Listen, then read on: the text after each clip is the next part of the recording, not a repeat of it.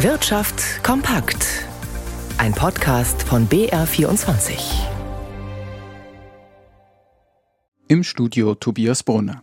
Die Turbulenzen bei einigen Banken haben zuletzt für Unsicherheit an den Finanzmärkten gesorgt. Der Stimmung in der deutschen Wirtschaft konnte das aber bislang nichts anhaben. Das zeigt der aktuelle IFO Geschäftsklimaindex für den März, der heute veröffentlicht wurde und den fünften Monat in Folge gestiegen ist. Gabriel Wirth fasst die Erwartungen der Unternehmen zusammen. Die deutsche Wirtschaft könnte knapp an einer Rezession vorbeischrammen. Vor allem die Lage in der Industrie hat sich weiter aufgehellt aufgrund nachlassender Lieferprobleme und sinkender Energiepreise.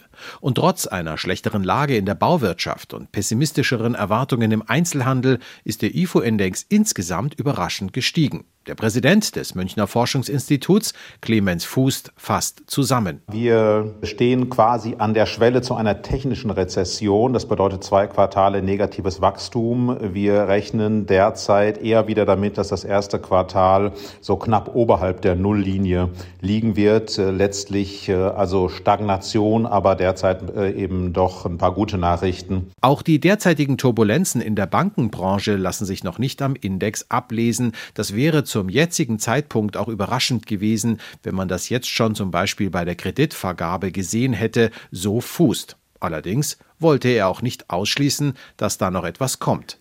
Seit die Bauzinsen und die Inflation im vergangenen Jahr gestiegen sind, ist am Immobilienmarkt einiges in Bewegung gekommen, nicht nur bei Wohnungen oder Häusern. So sind auch die Mieten für Ladenlokale in Bayern im Schnitt deutlich zurückgegangen.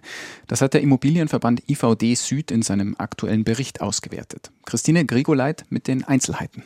Besonders deutlich zeigte sich diese Entwicklung in absoluten Top-Lagen wie in Fußgängerzonen. Dort seien die Mieten von Ladenlokalen, Sportgeschäfte also Shops, Blumenläden, im Schnitt um mehr als 13 Prozent nach unten gegangen. In Regensburg etwa seien die Mieten für kleine Läden um gut 12 Prozent gesunken, die für die rund 150 Quadratmeter großen Einheiten um 10 Prozent. In München dagegen gab es in der Kaufingerstraße Anstiege von knapp 2 Prozent. Allerdings die gründlichen Rückgänge hier, so IVD-Leiter Stefan Kippes, lägen schon ein, zwei Jahre zurück. Doch nicht nur die Mietpreisentwicklung sei ihm wichtig, auch die Schließungswelle bei Galeria Karstadt Kaufhof. Häufig sind diese Kauf- und Warenhäuser der Mittelpunkt einer Fußgängerzone. Und wenn diese Kauf- und Warenhäuser wegfallen, dann haben wir im Endeffekt die Gefahr, dass hier die Läden nebendran in Strudeln kommen oder im Endeffekt sogar ganze Fußgängerzonenbereiche. Was äh, notwendig ist, ist möglichst schnell auch Nachnutzungen zu bekommen. Etwa indem man in die Warenhäuser Lichthöfe reinbaut und die Flächen kleinteilig vermietet mit Shoppingcentern. Der große Warnstreik hat heute weite Teile des Zug- und Luftverkehrs in Deutschland lahmgelegt. Für die Wirtschaft sind die Folgen aus Sicht von Fachleuten aber gering. So rechnet die Commerzbank vor, dass ein solcher Streiktag maximal rund 180 Millionen Euro koste, etwa durch blockierte Häfen oder ausgefallene Flüge.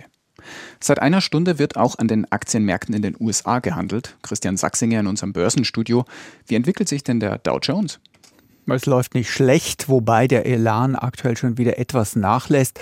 Kurz nach Handelsstart konnten wir beim Dow Jones fast ein Prozent plus sehen. Inzwischen beträgt dieses Plus nur noch rund ein halbes Prozent. Der Nasdaq-Index notiert leicht in der Gewinnzone, also nicht berauschend, aber auch nicht schlecht. Einen Push gab es durch eine Meldung, der zufolge die US-Behörden Banken, die in Schieflage geraten sind, mit mehr Geld unter die Arme greifen wollen. Und das sorgte auch für ganz ordentliche Gewinne und noch immer auch für ordentliche Gewinne bei den Aktien etwa von JP Morgan Chase, von Citigroup oder Goldman Sachs. Hierzulande läuft es im Moment noch einen Tick besser als an der Wall Street. Der DAX verbessert sich aktuell um ein Prozent auf 15.113. Der MDAX schafft ein knappes Prozent plus und der Euro steht bei einem Dollar 0,87.